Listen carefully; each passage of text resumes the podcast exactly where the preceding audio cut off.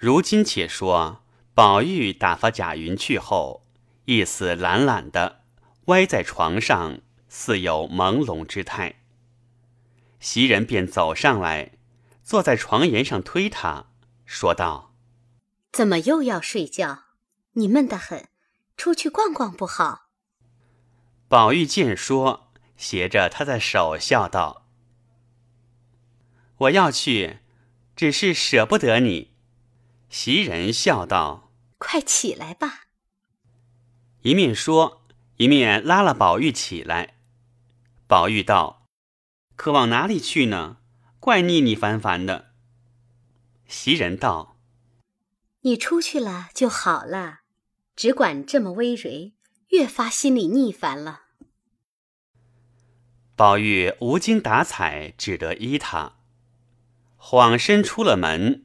在回廊上调弄了一回巧儿，出至院外，顺着沁芳溪看了一回金鱼。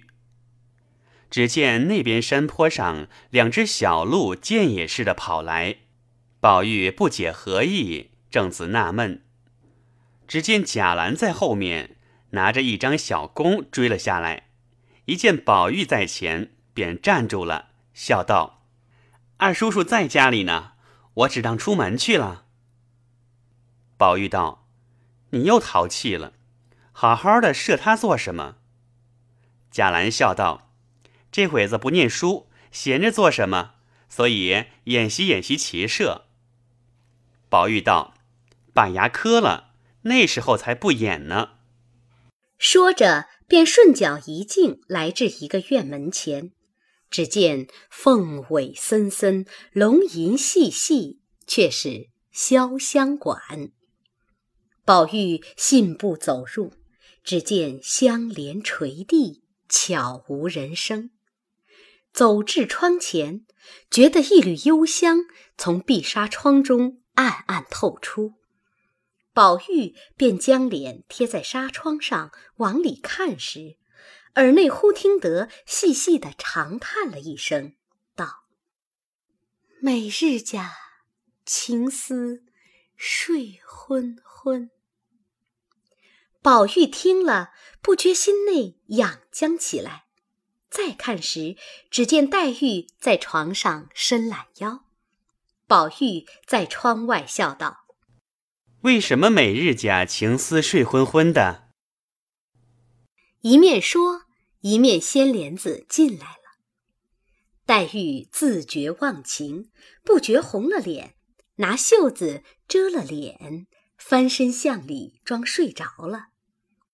宝玉才走上来要搬她的身子，只见黛玉的奶娘并两个婆子却跟了进来，说：“妹妹睡觉呢，等醒来再请吧。”刚说着。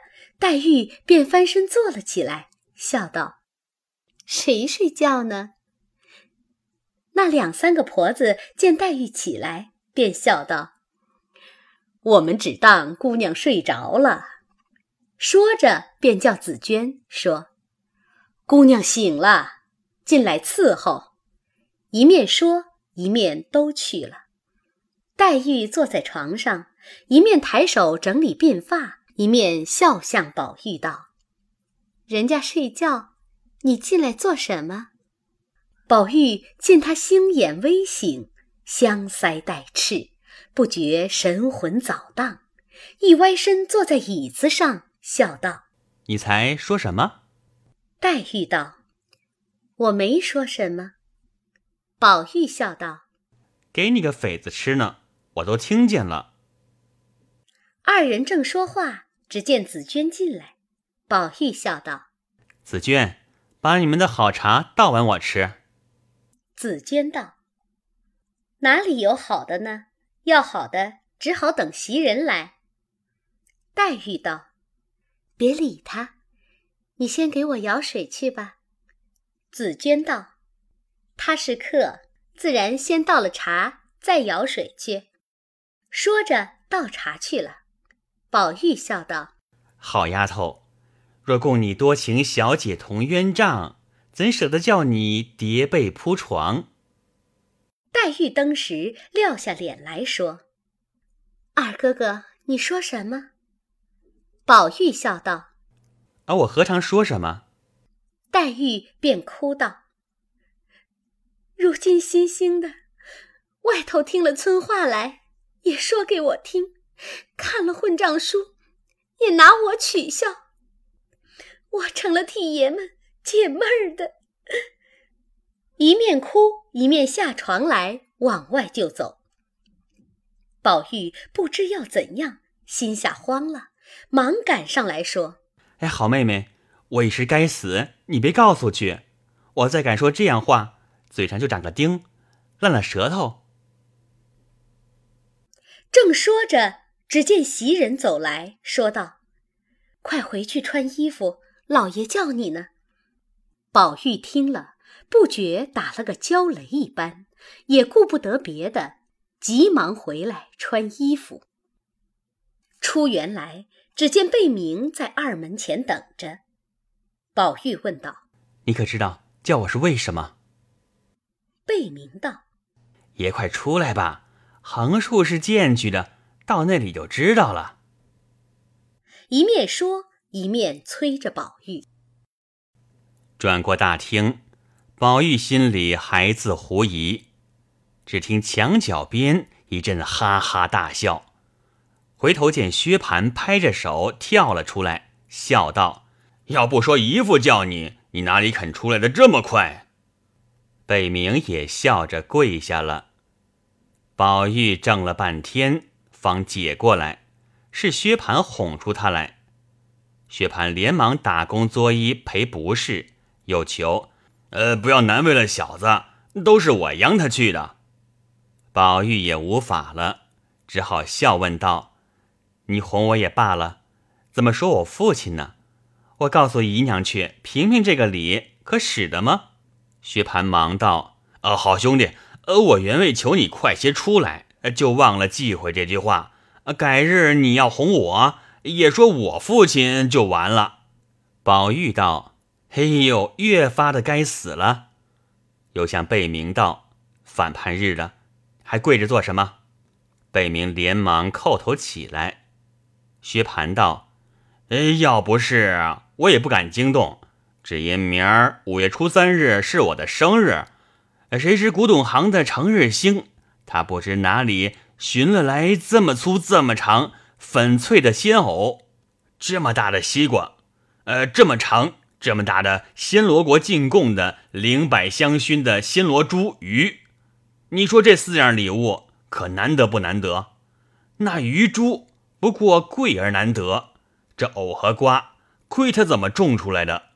我连忙孝敬了母亲，赶着给你们老太太姨母送了些去，如今留了些，我要自己吃，恐怕折福。左思右想，除我之外，唯你还配吃。所以特请你来，可巧唱曲儿的一个小子又来了，我同你乐一日，何如？一面说，一面来至他书房里，只见沾光、成日兴、胡思来、单聘人等，并唱曲儿的都在这里。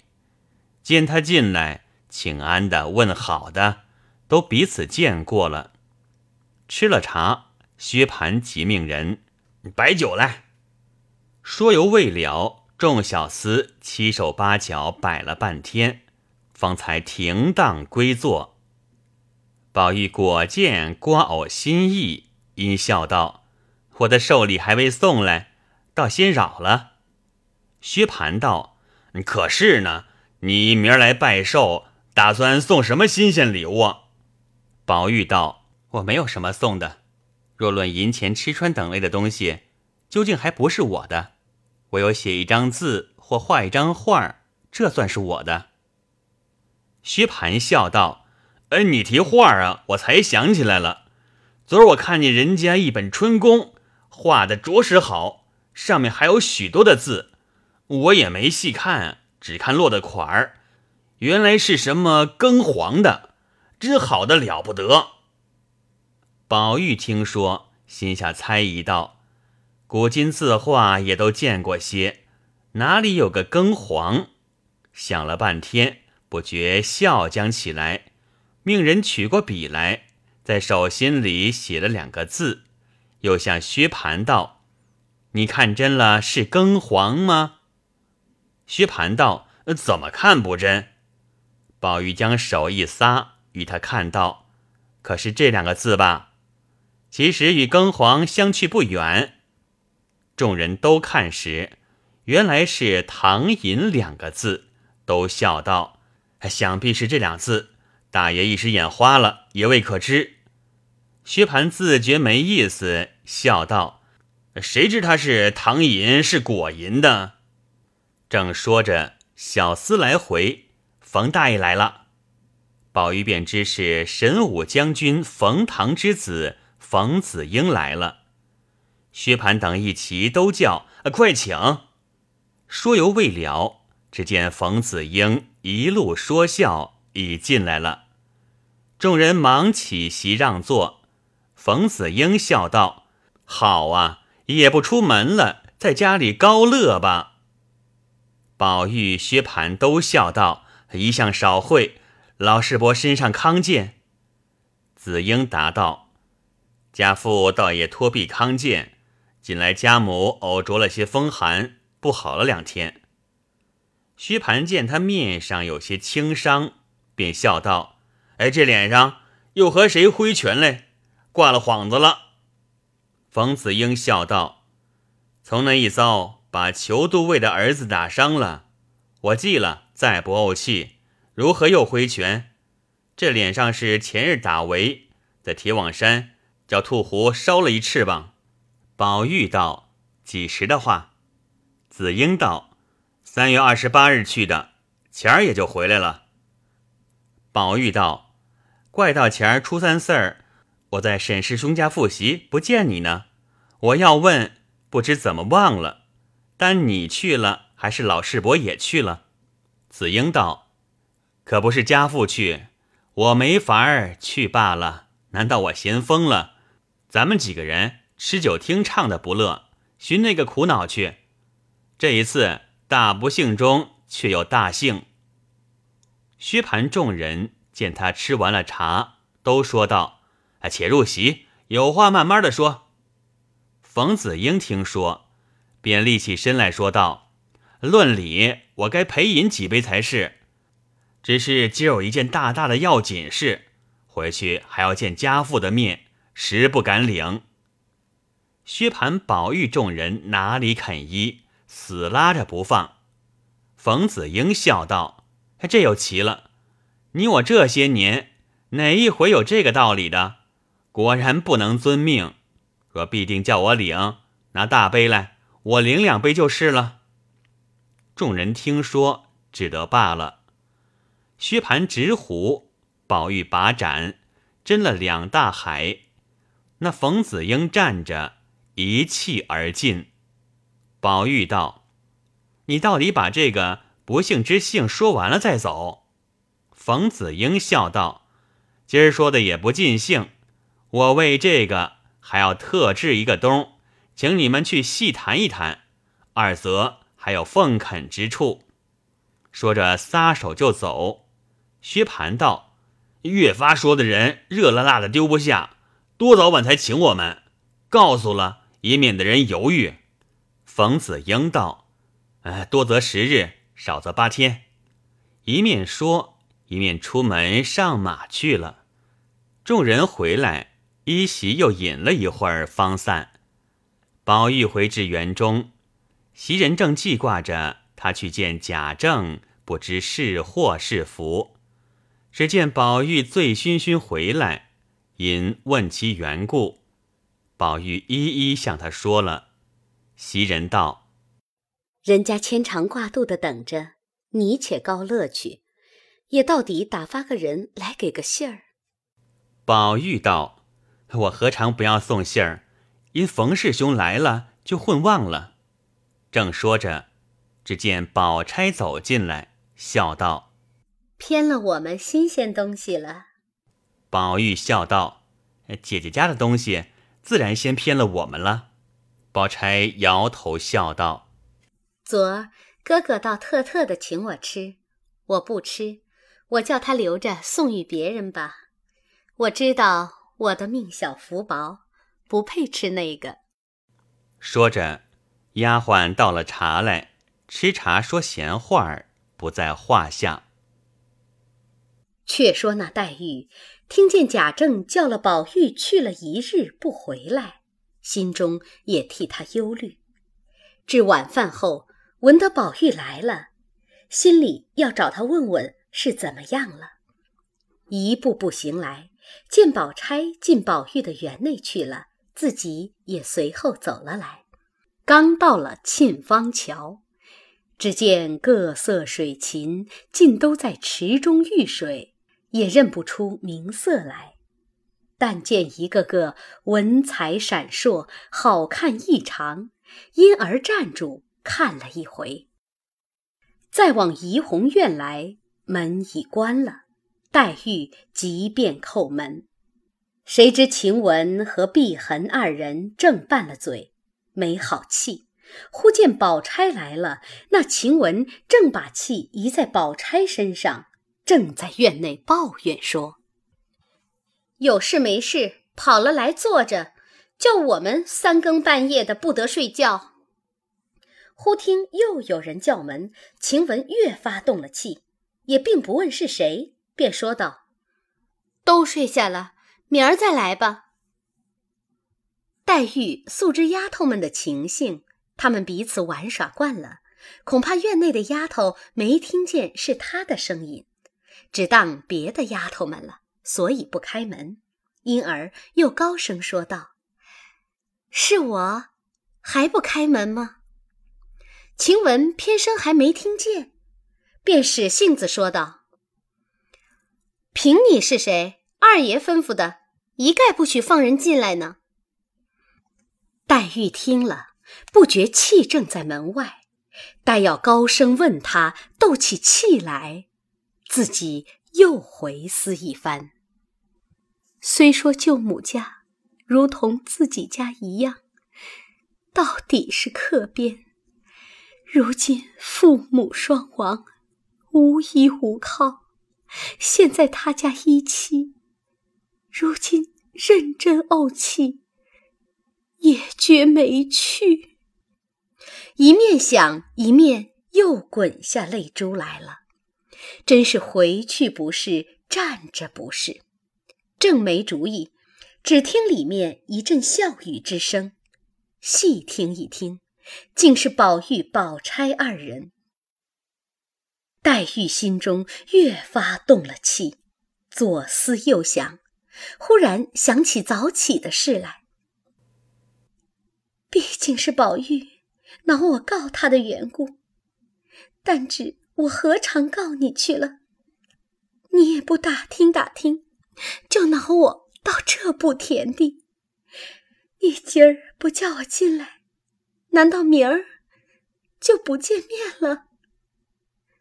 越想越觉伤感起来，也不顾苍苔露冷，花径风寒，独立墙角边花荫之下，悲悲切切呜咽起来。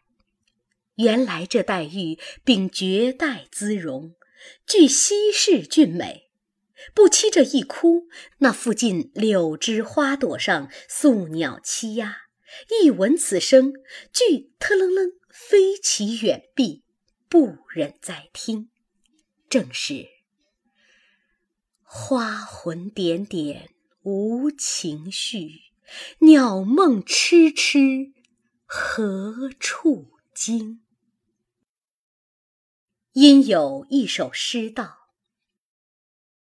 贫儿才貌是英稀，独抱幽芳出绣围。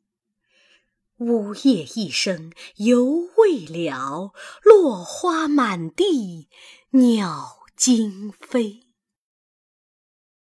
那林黛玉正自啼哭，忽听吱喽一声。